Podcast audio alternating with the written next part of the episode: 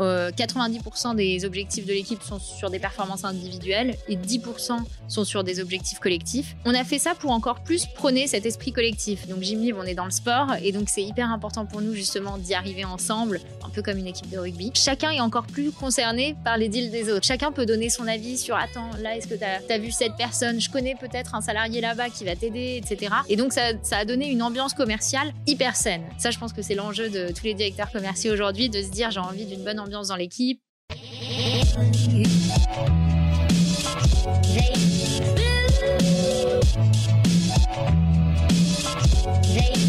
Bienvenue sur le podcast de We Are Sales by Dreamcatcher Sales. Je suis Corentine, cofondatrice de Dreamcatcher Sales, l'agence de recrutement et de consultants experte en business développement. Nous partons ensemble à la rencontre de personnalités inspirantes de la vente, entrepreneurs, directeurs commerciaux et bizdev. Nous vous partageons leur histoire et tips pour mieux explorer cet écosystème et vous rappeler que nous faisons l'un des plus beaux métiers du monde, celui de remettre l'humain au cœur des affaires. Alors aujourd'hui, nous invitons à notre micro Jennifer Citruc, directrice commerciale de Gymlib. Bonjour Jennifer. Bonjour Corentine. Je suis ravie de te recevoir aujourd'hui dans nos locaux et j'ai le bonheur aujourd'hui en plus d'être accompagnée par Germain qui est business manager chez euh, DCS. Bonjour Jennifer, bonjour Corentine qui est un grand sportif et qui, euh, qui de coup euh, est très intéressé euh, par Jim Lee pour démocratiser le sport au sein de l'entreprise et qui fait des pieds et des mains évidemment pour que nous-mêmes nous puissions donner accès à Jim Lee à nos collaborateurs. Bientôt, on l'espère. Oui, c'est on, on, va, je, je promets d'y réfléchir très sérieusement en tout cas. Alors Jennifer, euh, si nous t'avons invité aujourd'hui, c'est parce que euh, déjà moi j'aime euh, beaucoup ton histoire qui est assez particulière. Tu n'es pas tout de suite arrivée dans le business développement d'ailleurs parce que ton début de carrière tu l'as fait dans la démat, mais plutôt en tant que chef de projet on va dire. Exactement. Hein? Et, et, donc du coup tu as évidemment mis un pied après dans les fonctions commerciales chez Danred. Ça fait 13 ans, 14 ans que tu es dans le marché des bénéfices. C'est ça. Donc du coup tu es une expert évidemment du domaine. Et ça va être très intéressant euh, d'avoir euh, bah, ton histoire et euh, ta vision sur la strate commerciale, sur le design de la force de vente qui doit être la tienne aujourd'hui chez, chez Jimlib, sur évidemment le, management aussi des profils sales. Je sais que tu as beaucoup de choses à dire là-dessus. dans un premier temps, moi j'ai tout de suite envie de t'amener à ton début de chez, chez, chez Jimlib qui est assez particulier puisque tu as été recruté en tant que Head of Sales en février 2020 alors que toutes les salles étaient fermées. j'ai pris le pari. voilà, euh, même pas peur, j'ai envie de dire. Et donc, euh, du coup, pourquoi en fait tu as été recruté alors que euh, tout était un petit peu à l'arrêt durant le confinement Et alors, je sais qu'il y a eu quand même trois levées de fonds. Hein. Exactement. Un million, trois millions, dix millions. C'est ça. Multiplié par trois à chaque fois. bientôt, bientôt d'autres, bientôt de bonnes nouvelles. Et c'était avant ton arrivée? Avant mon arrivée, exactement. D'accord. Donc alors du coup, pourquoi tu es arrivé chez, chez Gymlib Raconte-nous. Gymlib, euh, bah, en fait déjà pour, pour, répondre à ta question sur le moment, euh, le confinement, ça a été euh, un moment de beaucoup de remise en question chez Gymlib, même sur le produit en lui-même, de comment se transformer, comme beaucoup d'industries, on, a dû faire un peu différemment. Et donc du coup, ça, a été, ça a été aussi un moment pour se reposer la question de la fonction commerciale. Et donc ils ont décidé de, de faire bouger un peu les choses pendant le confinement de mon côté, c'est tombé à un moment où je me suis dit que l'opportunité de changer était la bonne. Avec le Covid, c'est vrai qu'on se remet un peu en question, que qu'on a envie peut-être d'une mission avec un peu plus de sens. Et euh, Gym Libre, je trouve que ça y répondait beaucoup. Et, et après, le confinement fait que on savait très bien que les salles allaient réouvrir à un moment donné. donc ça laisse le temps de bien préparer l'équipe au contraire pour euh, repartir euh, sur une croissance encore meilleure. Tu t'es basé sur ton optimisme et ça, c'est ce qui te caractérise, je crois, aussi dans ton management. C'est vrai. On va en parler. c'est ça. D'être toujours positive. Génial. Euh, donc, juste pour poser un petit peu le décor, j'allais dire, dans lequel tu évolues aujourd'hui et ce qui va nous amener après à, comprendre aussi euh, tous les projets que tu as mis en place chez Gymlib. Gymlib, aujourd'hui, c'est combien de collaborateurs? Gymlib, c'est 80 personnes aujourd'hui. Ouais, qui a été, ça a été créé en 2013-2014 Exactement, en 2013. Et en 2017, il y a eu un vrai pivot parce qu'on est devenu une boîte exclusivement tournée vers le B2B. Donc, il y a eu vraiment ce pivot en 2017. D'accord. Aujourd'hui, les clients, ce sont des startups, des grands comptes? Exactement, avec un vrai mix. On adresse aussi bien les tout petits, même les auto-entrepreneurs, jusqu'aux grands comptes avec des boîtes de plus de 10 000 personnes dans nos clients. Et pour développer ce portefeuille, tu as une force de vente de combien de sales? De 25 personnes. Ouais. Et donc, c'est divisé en trois équipes. Une équipe SDR, qui sont vraiment les chasseurs qui vont dénicher nos rendez-vous, les accounts exécutives qui vont prendre le rendez-vous, faire la démo jusqu'au closing, et le Customer Success qui va s'occuper de lancer nos clients et de faire tout ce qui est rétention et fidélisation. C'était déjà structuré comme ça quand tu es arrivé alors non, la direction commerciale jusqu'avant mon arrivée, c'était SDR et account exécutive. L'équipe euh, Customer Success, c'était vraiment géré de façon euh, indépendante. Et euh, c'est à la moitié de mon parcours chez Gymlib que du coup j'ai repris la partie Customer Success. Et les Customer Success font aussi l'upsell cross-sell, enfin le, le, renew? Alors bonne question. Donc à la base, oui. Et donc, quand, on quand j'ai repris l'équipe pour restructurer, on a mis dans l'équipe des Customer Success Managers qui sont vraiment incentivés sur euh, surtout euh, euh, l'activation auprès de nos clients, faire en sorte que nos clients utilisent Gymlib, adorent Gymlib, etc. Et on a mis en place un account manager qui, lui, s'occupe du renouvellement, des upsells, du cross-sell, de la renégo. Et c'est en place depuis janvier et ça fonctionne super bien. D'accord. Et le customer success, il a quand même un variable ou pas du tout? Oui, oui, oui. C'est pas aussi en pourcentage, c'est moins moins gros qu'un account exécutif, mais ça me paraît super important pour le customer success d'avoir un variable. Mais pour le coup, sur des métriques très différentes, là, ça va être le taux d'activation chez nos clients, le nombre de bénéficiaires? Exactement. Le, même plus loin, le nombre d'abonnés. Combien vont vraiment s'abonner sur Gymlib et en profiter? Ah oui, pardon, parce que euh, bénéficiaires, c'est ils ont droit à, ils ont droit à Gymlib, à Gymlib mais ils l'activent pas forcément, c'est ça? C'est ça. D'accord. Et après, combien vont vraiment l'activer, en profiter et l'utiliser euh, dans leur quotidien? Et la valeur du portefeuille, parce qu'ils ont quand même leur rôle à jouer, même s'il y a un account manager en plus qui les aide dans la négo. Euh, c'est elles qui sont prescriptrices ou prescripteurs de, euh, de la solution et du niveau de financement, etc. D'accord. Et c'est eux qui connaissent le mieux les clients euh, dans ton équipe? Ouais. C'est eux qui ont la connaissance client. Tout à fait. Donc, du coup, ils remplissent le CRM aussi. Aussi. Bah, une fois que le, le, le, prospect devient client, c'est vraiment cette équipe qui est maître justement de la relation client et de la connaissance client. Si je remonte un petit peu dans ton cycle de vente, donc en amont, tu as les SDR et les, les AE. Euh, c'est quoi le ratio? Tu as combien de SDR pour combien d'AE On a 0,8 SDR pour un account exécutif. D'accord, c'est précis. C'est précis. Euh, quand je suis arrivée, c'était 0,5. Et on s'est rendu compte que le pipe était un peu vide pour les accounts exécutifs, donc on a monté ça. Et après, bien entendu, ça dépend du, des mouvements en interne, des départs, des arrivées, etc. Donc ça varie. Mais la moyenne, c'est 0,8 et on se rend compte que ce ratio, c'est un ratio qui fonctionne bien chez nous. D'accord. Donc du coup, tu vas rester à ce ratio-là ou tu vas le faire évoluer? Pour le moment, là, 0,8, ça, ça, marche bien. Donc on va, on va rester sur 0,8. Et quand tu dis SDR, c'est SDR et BDR ou alors c'est des SDR qui, qui font à la fois, enfin qui vont chercher eux-mêmes les leads et qui font de, de l'outbound ou alors euh, qui, euh, qui transforment ce que l'on appelle les MQL en SQL, hein, c'est-à-dire euh, qui, qui traite les leads générés par le marketing. Alors, l'équipe SDR, en général, ça, ça comprend les deux. Donc, on a une personne ou deux en fonction bah, des mois, de nos budgets, etc., qui vont traiter les flux entrants et donc les MQL, etc. Et le reste, c'est vraiment euh, focus sur de l'outbound et euh, du cold calling, etc. Ouais.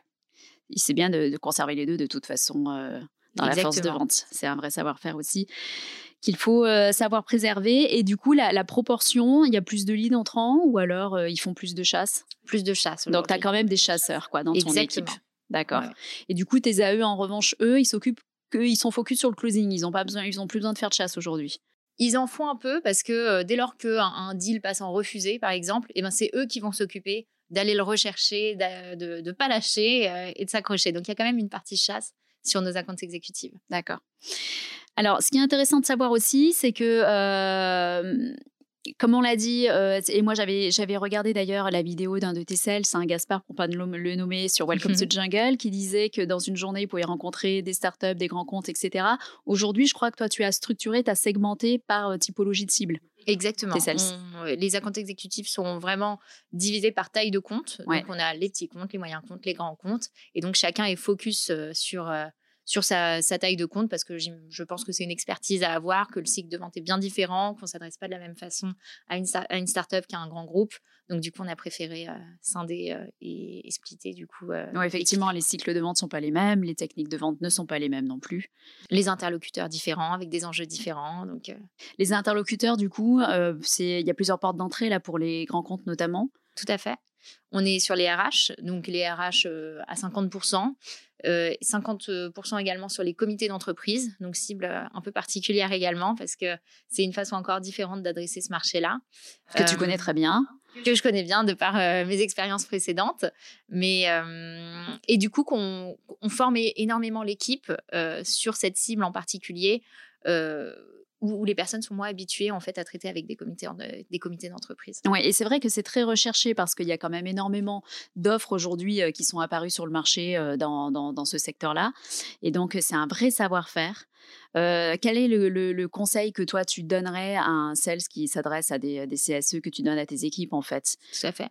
Être beaucoup dans l'empathie. Donc en fait, les comités d'entreprise, c'est vraiment des personnes des collègues qui ont envie de faire plaisir à leurs collègues, justement. Donc, du coup, euh, vraiment être dans l'empathie, créer du lien, bien comprendre leurs besoins, leurs enjeux et qu'est-ce qui fera qu'ils auront envie, justement, de mettre en place une solution comme la nôtre chez eux. Ils sont décisionnaires?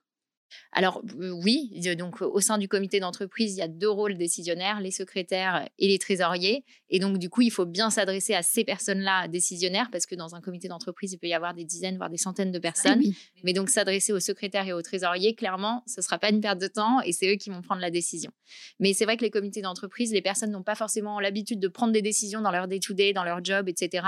Donc il faut, il faut s'accrocher, il faut être assez pushy et pas lâcher pour faire en sorte que ça marche. Et plus que jamais, finalement se positionner en partenaire et faire du ce que nous on prône chez Dreamcatcher 16 tout le temps, le, le consultative selling. Euh, Exactement. Et être des solutionneurs et pas pousser la, solution de, de, manière maladroite. Mais je crois que vous avez d'ailleurs une approche historique qui est assez originale parce que du coup, bah, tu évolues dans un, dans un, sur un marché qui, est, qui propose une solution nice to have, hein, pas must to have, et, et qui en plus de ça est ultra concurrentielle. Et vous êtes beaucoup reposé aussi sur les des prescripteurs, des ambassadeurs euh, dans, à, l'intérieur en fait des, boîtes. C'est quelque chose qui est toujours en place, ça ou pas? Oui, en fait, euh, bah, on, a de la chance, c'est que les salariés des entreprises, bah, comme Germain par exemple, euh, poussent pour avoir nos solutions. Donc ça nous fait vraiment des ambassadeurs, des champions en interne qui nous aident à remonter même des contacts de comités d'entreprise parce que c'est pas forcément facile, ça se trouve pas en ligne qui est le secrétaire du, du comité d'entreprise, ce genre de choses, etc.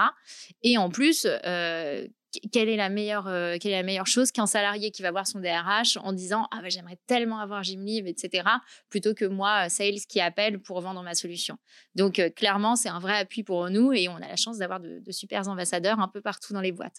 Parce que c'est pas visible sur LinkedIn ceux qui appartiennent ceux qui sont qui font partie du comité d'entreprise? Non c'est rarement mis sur un profil LinkedIn qu'on fait partie du comité d'entreprise. Donc on peut essayer de remonter sur de la formation. Peut-être si la personne a mis qu'elle avait mis une formation sur le comité d'entreprise, ce genre de choses, mais c'est beaucoup plus difficile. Et donc après, on peut, on peut les trouver via d'autres canaux. On parle des salons CE, par exemple, des salons des comités d'entreprise, de EDICO, euh, etc. Il y a pas mal de bases de données, mais pour autant, euh, c'est difficile d'avoir de, l'info à jour et euh, d'être un peu plus filou pour trouver les coordonnées.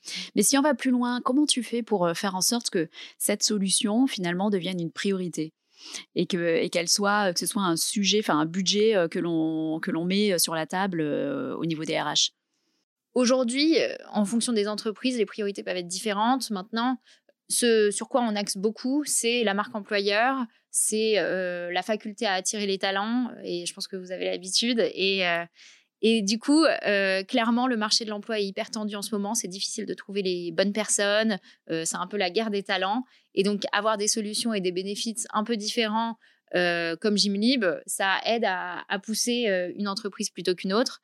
Et ça montre aussi tout l'intérêt de, l'entreprise vers ses collaborateurs, à quel point elle a envie de pousser le bien-être au travail, la qualité de vie. Et, euh, et je trouve que même suite Covid, ça a encore plus de sens parce que justement la frontière travail, perso, etc., ça s'est encore plus développé. Et donc, et donc, du coup, avoir des solutions comme celle-ci pour booster même la cohésion d'équipe euh, et faire en sorte de passer du temps un peu différemment avec ses collègues autour d'une séance de sport, par exemple, c'est euh, quelque chose qui est intéressant.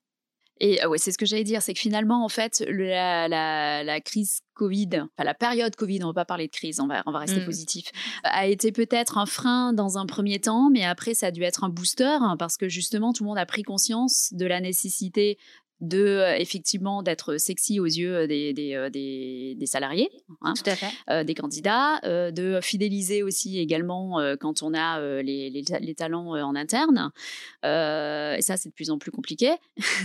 C'est clair. Et, et, en plus de ça aussi, on a passé quand même deux ans plutôt sédentaires où on n'a pas pu faire grand-chose. Donc du coup, il y a une envie de se remettre aussi euh, à travailler euh, son, bien-être, euh, sa santé, etc. Tout à fait. Et en plus, on avait bien vu qu'avec le Covid, on, parlait beaucoup de reprise de burn-out, etc. Parce que on est enfermé chez soi, on voit moins de monde, etc. Et donc il y a cette envie de ressortir. Donc là, bientôt le pass vaccinal euh, est terminé. Donc du coup, on va pouvoir encore plus aller dans les salles de sport sans aucune contrainte. Sans le port du masque. Sans le port du masque, en plus de ça.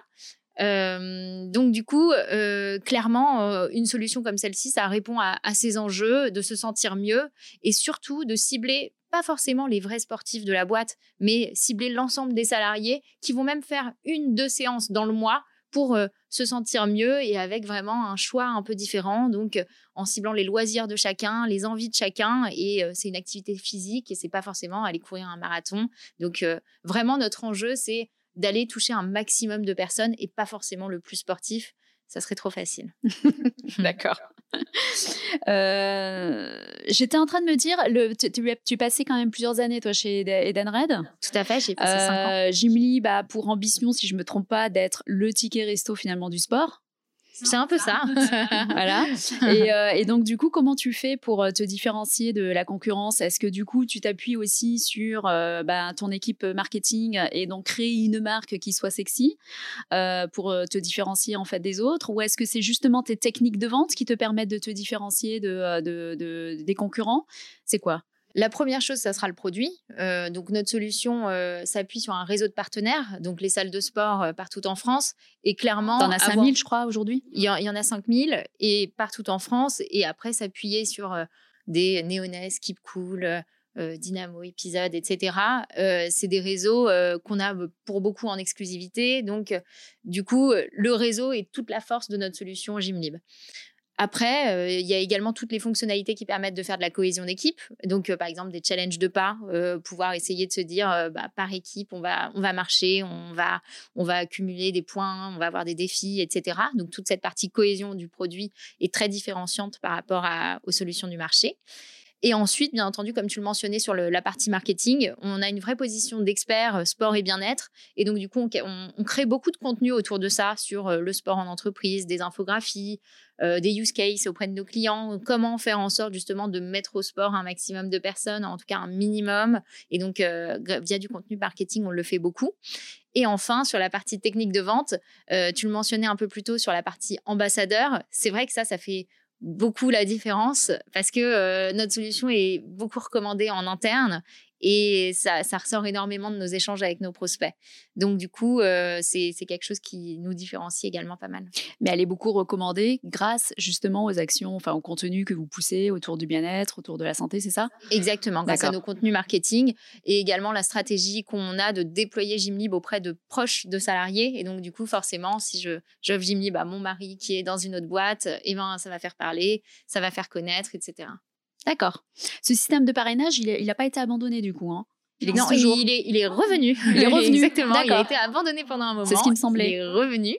Euh, et donc, du coup, c'est une option qu'on offre aux entreprises. Avec peut-être des règles un petit peu plus. Euh... Ah, un petit peu plus strictes, bah, notamment sur les prix des abonnements pour les proches qui vont pas être les mêmes que si moi je suis salarié et que mon entreprise cofinance pour moi, bah, ça sera pas forcément cofinancé pour mon proche.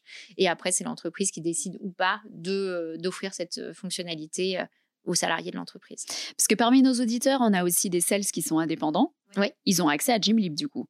on n'est pas obligé d'être salarié. Non. D'accord. Ça, c'est depuis peu. depuis une semaine, maintenant, c'est ouvert ah bah aux auto-entrepreneurs. Ça va les intéresser. Exactement. Comment il faut faire Non. Il faut aller sur notre site internet, aller directement sur la rubrique euh, euh, contact, il me semble, ou tarif, et, euh, et, faire la demande en ligne. C'est très simple, c'est automatisé. Et, et ça se fait en deux jours. Vous avez Gymlib. Eh ben, c'est génial hein, parce qu'on a, on a, on a deux communautés de sales euh, autour de Dreamcatcher Sales. On a ceux évidemment qui sont en CDI euh, et puis ceux qui sont indépendants. Et, et on sait que c'est une tendance qui va revenir, qui, qui dont on a assez peu parlé et c'est normal durant ces deux années parce qu'on avait plus besoin de sécurité. Mais, euh, mais aujourd'hui, oui, on peut exercer des fonctions sales en étant indépendant, exactement comme les devs, etc. Et, euh, et donc, euh, ça ne nous empêche pas d'avoir accès à des avantages comme Gymlib. Exactement, c'est un bénéfice qu'on peut avoir. Eh ben, c'est génial. Mmh euh, Jennifer, revenons en fait à ton onboarding et au fait que euh, quand, tu es arrivée en fait en février 2021, je sais que tu as eu un grand chantier d'initiative. Comment tu as fait pour structurer ta force de vente? Euh, Je crois que tu, as mis en place HubSpot ou tu l'as optimisé, je ne sais plus? On, a optimisé quelques process, mais c'était déjà en place quand même depuis un moment.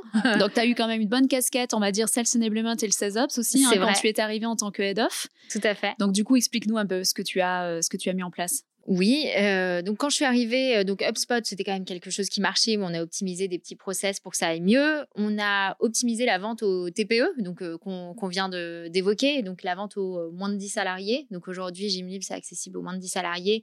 Et donc c'est quelque chose qu'on a dû optimiser parce que forcément, les process sont pas les mêmes. J'ai pas envie de perdre trop de temps au téléphone, etc., pour vendre à des petites entreprises, parce que sinon, ça, ça coûterait bien trop cher.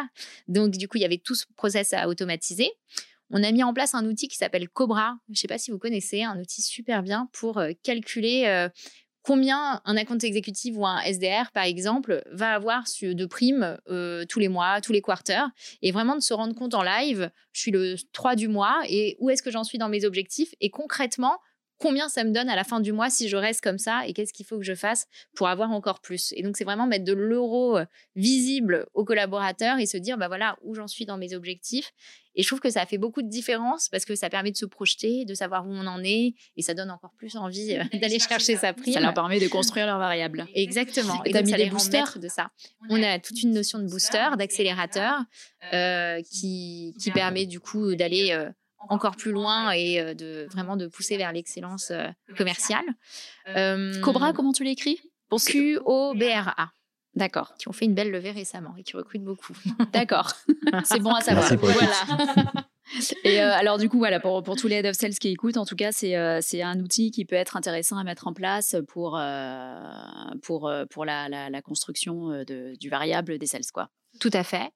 Euh, après, sur l'onboarding, c'est quelque chose qu'on a voulu vraiment revoir. Euh, et donc là, j'ai travaillé avec mes head of euh, SDR et account exécutive pour vraiment monter une machine qui permet vraiment de d'onboarder les collaborateurs dès leur arrivée et au bout de deux semaines, qu'ils soient en mesure de prendre des premiers calls, de faire des premières démos sans avoir peur et, être sûr d'eux et euh, pouvoir closer euh, dès euh, le deuxième mois de son arrivée. Et donc vraiment l'objectif de nos commerciaux aujourd'hui, c'est dès le deuxième mois, je dois pouvoir faire un premier contrat. Il n'y a, pas, a pas de raison que ça marche. Pas. Alors qu'est-ce qui se passe du coup dans les deux semaines, les deux premières semaines pour qu'ils soient donc, alors le head of account executive ou SDR ou même CSM va passer beaucoup de temps avec la, la nouvelle personne. Donc on essaie souvent de mixer les pour, que, euh, pour optimiser un peu tout ça et même que la personne ne se sente pas trop seule euh, en arrivant.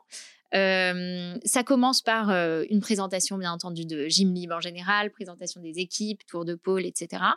il y a beaucoup de coaching sur tout ce qui va être script, pitch, comment je vends Gymlib, quelle est la découverte, comment je, je pousse la solution, comment je réponds aux objections, comment je connais les concurrents. Et ça, ça me paraît hyper important de super bien connaître la concurrence pour être vraiment le meilleur dans sa, bien sûr. dans sa, dans sa, voilà, dans son pitch. Euh, toute la partie également euh, réseau de partenaires parce que même si on est, enfin, on n'est pas les plus sportifs du monde, même si on est chez Gymlib, et c'est hyper important de super bien connaître son réseau de partenaires pour pouvoir vraiment euh, projeter le prospect euh, en fonction de sa situation à lui, de sa situation géographique, de son envie de faire du sport, du type de salarié qu'il a, etc. Donc vraiment de bien connaître son produit, son marché, etc.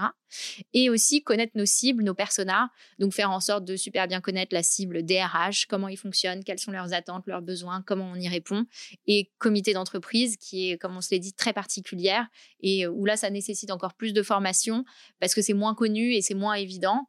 Euh, donc du coup, avec une vraie formation sur cette cible-là, son cycle de décision, euh, comment, euh, comment ça fonctionne au quotidien. Euh, tu as une équipe de sales enablement ou ce sont les managers du coup qui gèrent Ce sont les managers. D'accord. Oui, on n'a pas encore ce luxe, mais donc c'est les managers qui gèrent ça. Et en revanche, on a une équipe ops qui nous aide par contre pour toute la partie process, etc. Une équipe marketing qui va nous aider pour tous les supports marketing en plus. donc, ils vont nous aider à, à, structurer tout ça avec les managers. Et il y a des outils que tu as identifiés sur l'onboarding qui t'ont aidé aussi à structurer? Tout à fait. pour le moment, on est encore resté avec nos fichiers Excel, Notion, etc.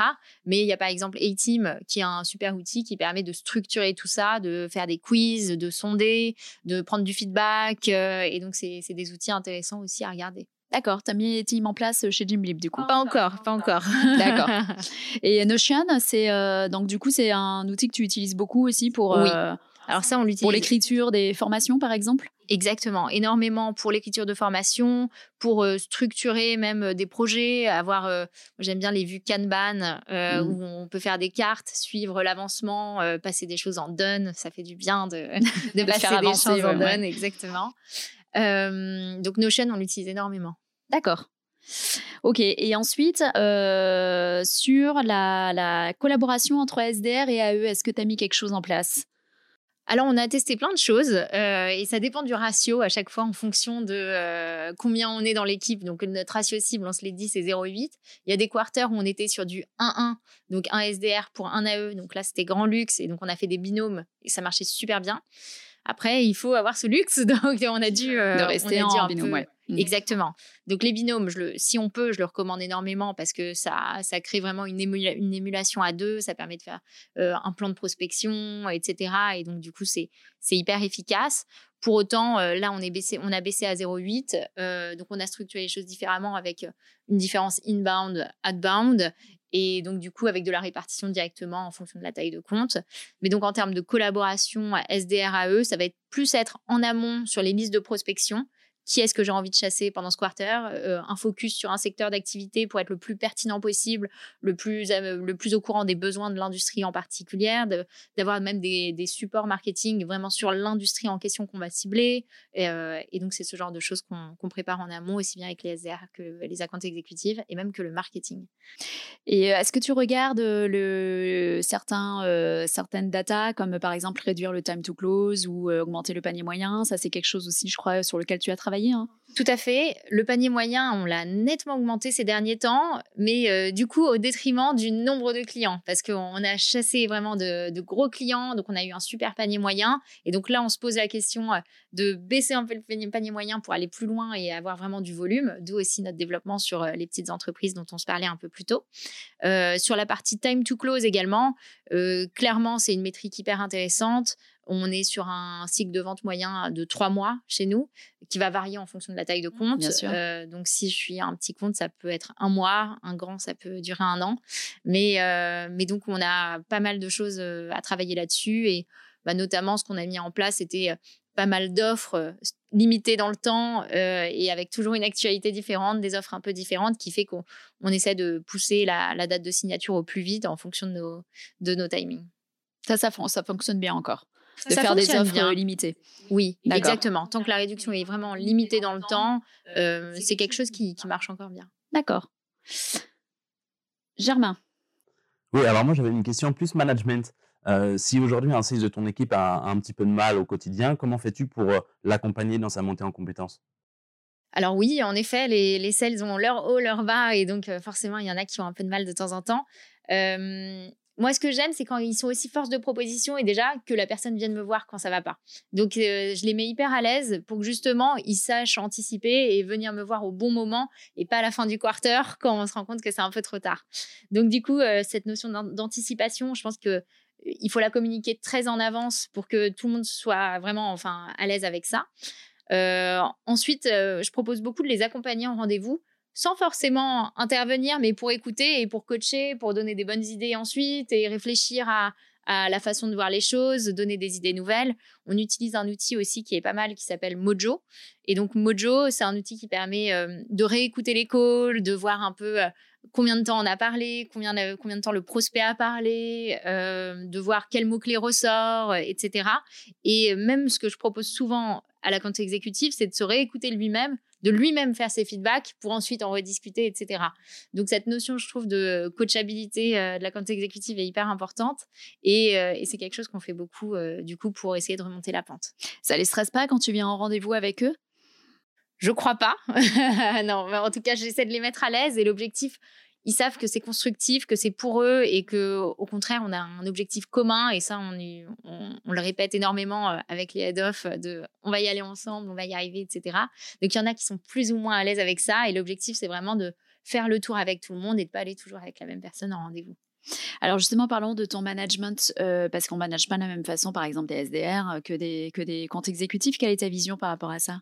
Sur les SDR, c'est vrai qu'ils sont plus juniors, donc euh, ça demande plus de temps, de plus d'accompagnement, et c'est quelque chose que j'ai j'ai vraiment envie de, pousser. Et, les SDR, en plus, je trouve que euh, c'est un peu des diamants bruts. Euh, ils arrivent sortis d'école de temps en temps. on a envie de, pousser quelque chose et ce qui est important dans le recrutement d'un SDR, je pense, c'est sa coachabilité, justement, le fait qu'il soit ouvert au feedback, qu'il ait envie euh, d'entendre, d'apprendre, etc. Et si c'est le cas, eh ben, pousser cette, cette, partie-là, insister euh, et passer du temps là-dessus, réécouter des calls, faire des coachings collectifs où tous ensemble, on va, on va commenter des calls, comment on aurait pu avoir le rendez-vous, etc. Je pense que c'est euh, c'est quelque chose d'hyper important. Donc, c'est pas forcément moi qui vais donner mon avis, mais l'objectif, c'est vraiment d'avoir toute l'équipe qui écoute des calls ensemble, toujours d'un point de vue euh, constructif et bienveillant. Euh, et après, moi, je les encourage beaucoup à, être curieux commercialement. Donc, euh, on parle beaucoup de customer centric selling et donc vraiment la partie je creuse le besoin et je vais loin dedans pour pouvoir avoir la réponse parfaite au client qui va fitter à, son besoin. Je les encourage énormément là-dedans, donc je poussais énormément ça. Et sur la sur la partie account exécutive, euh, c'est vraiment euh, c'est vraiment la culture du feedback, encore une fois. Donc euh, là, pour le coup, c'est des personnes plus autonomes.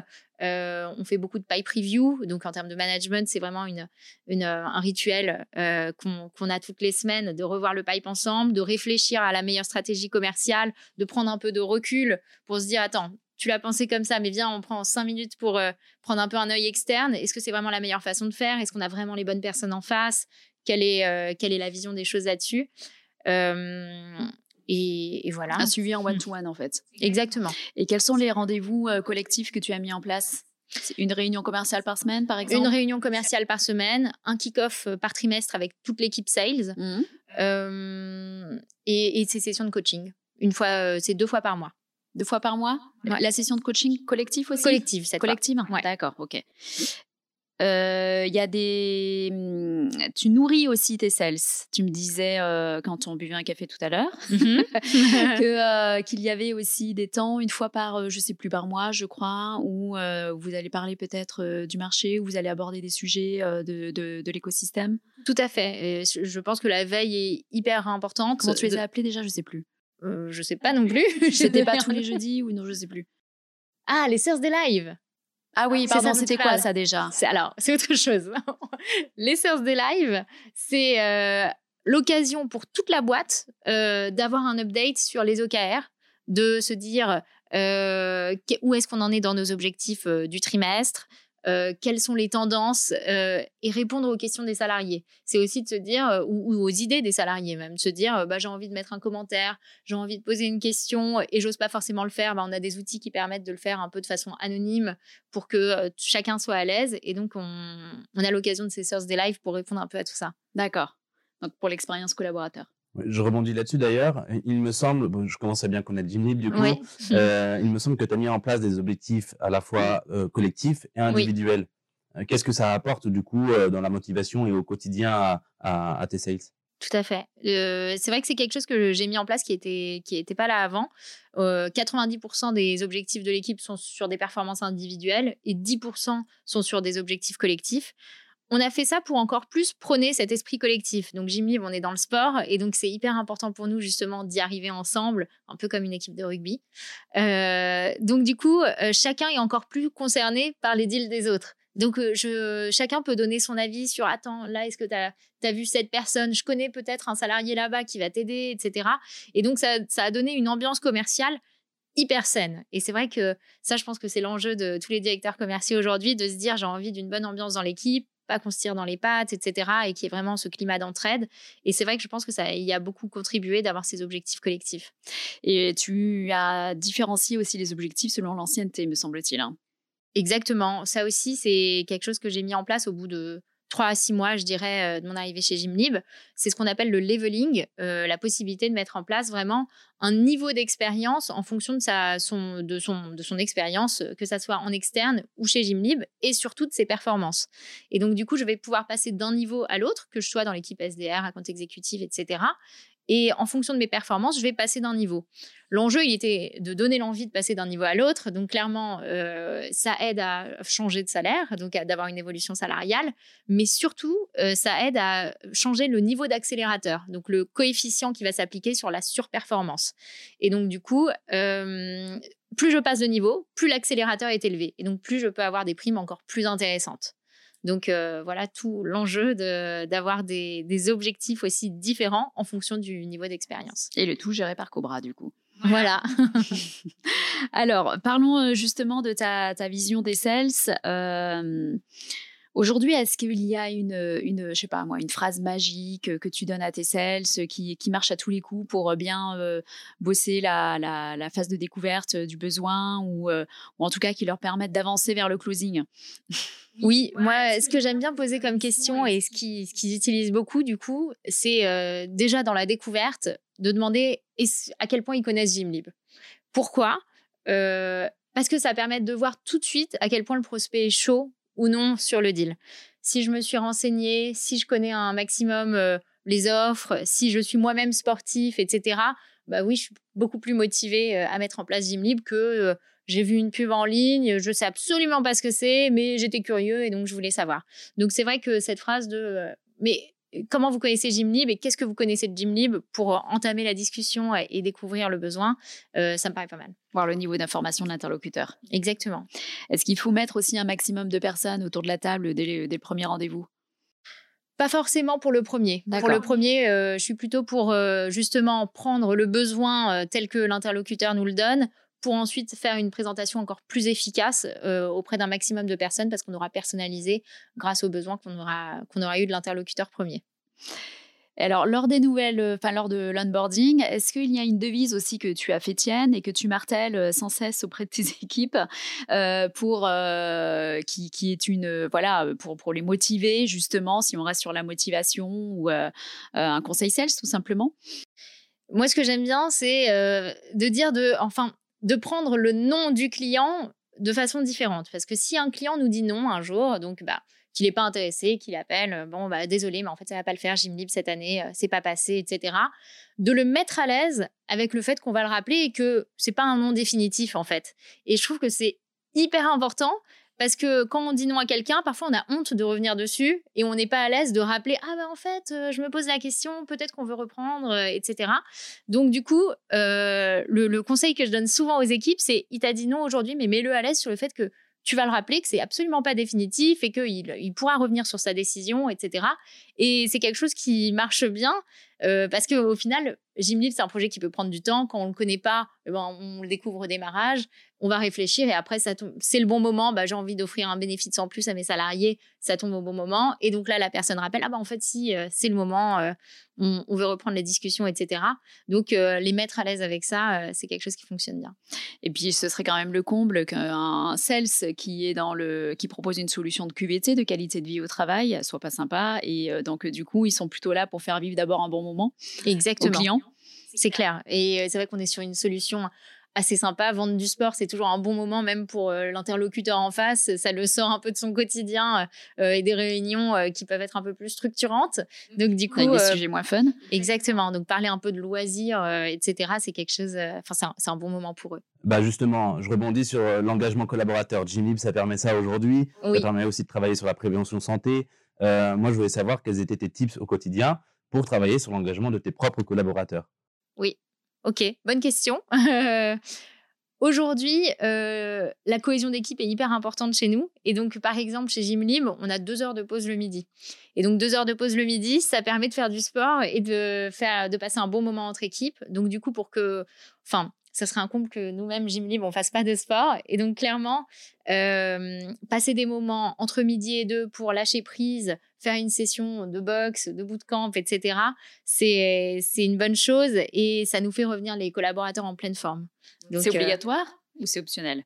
Oh non, c'est optionnel. non, non. on n'est pas obligé d'être sportif pour bosser chez Jim Lib, quoi. Pas du tout. Et c'est pour ça qu'on a également tout, plein de solutions bien-être. On peut aller se faire masser aussi entre midi et deux. Et donc ça, c'est pas mal aussi pour lâcher prise et se détendre un peu. Super. Et du coup, quel est le conseil qui, toi, t'a marqué euh, donc, durant ta carrière et que tu, euh, tu as envie de partager aujourd'hui?